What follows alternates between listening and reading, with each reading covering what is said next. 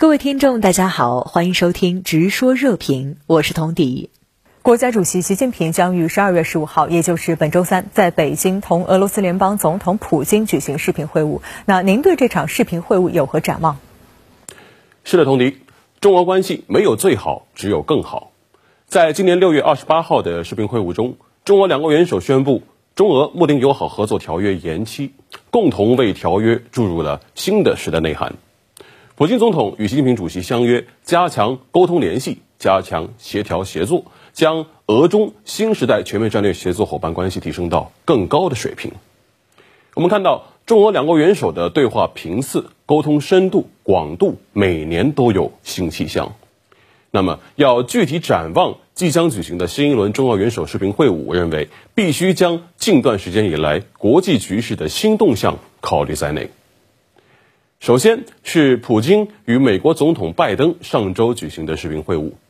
那么，根据会晤双方事后释放出来的消息啊，外界普遍评价这是一次态度强硬、各说各话的会晤。尤其是围绕乌克兰局势以及美俄外交使团问题，两位总统都将问题的根源指向对方。俄美会晤结束后。呃，普京总统若向习近平主席通报会晤的要点，自然是基于战略互信、着眼于战略协同的默契对表。其次，是由美国总统拜登张罗的所谓民主峰会以粉墨登场，又在美国人民的抗议声中惨淡收场。这场所谓峰会将民主工具化、武器化，假借民主之名煽动对立情绪，妄图发起一轮意识形态东征。剑锋啊，是暗指中俄等国。在这样的背景之下，中俄两国元首当然有必要加强战略沟通。再者，从地缘政治的角度出发，近期国际上有两大热点地区被视为危险地带，一个是俄乌边境地区，另一个就是台湾海峡。绝非巧合的是，我们在这两个热点地区都能看到美国调动政治、经济、军事资源进行干涉的黑手。这让我再一次想起中俄元首六月视频会晤时的对话。习主席说，中俄双方在涉及彼此核心利益问题上相互坚定支持，战略协作富有成效，有力维护了两国共同利益。普京总统说，俄方愿同中方继续相互坚定支持，各自维护国家主权和领土完整的努力。我们有理由相信，即将举行的新一轮中俄元首视频会晤，无疑将吸引全世界的目光。G7 国家外长会发表联合声明，警告俄罗斯若入侵乌克兰将付出沉重代价。值得注意的是，这场会议还邀请了东盟各国外长以视频方式云列席。而今天，美国国务卿布林肯也抵达雅加达，开始东盟三国访问。那您对此有何观察？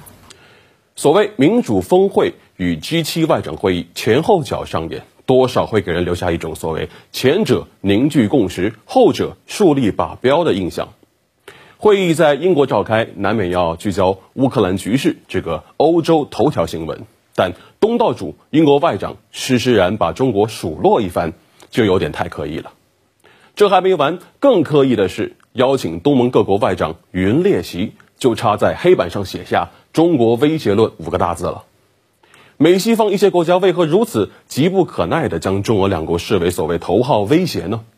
这让我想起啊，美国新闻周刊前不久的一则评论，标题颇为耸动，是这么说的：“普京正与习近平并肩努力，让拜登在一场他永远也赢不了的双线作战中疲于奔命。”这篇文章颇具代表性，体现了西方不少国家对中俄两个大国越发紧密的战略协同关系的焦虑感。但我必须指出。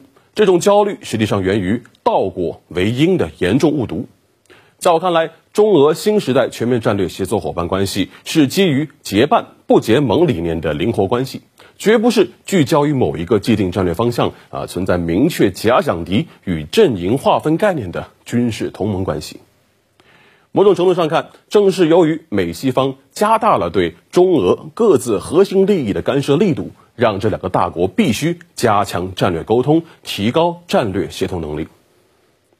从这个意义上讲，我们甚至可以点破美西方急于将中俄两国抹黑成所谓一对背靠背的反派的原因啊，也正是由于他们看到了中俄两国在处理彼此双边关系时一直保持的审慎与务实。这种审慎与务实，让中俄关系避免了战略捆绑与掣肘，啊，营造了东边亮西边也亮的底气十足。这种新型大国关系越是成功，越是让美西方那套沿袭自冷战以来的国际关系理论显得局限且狭隘。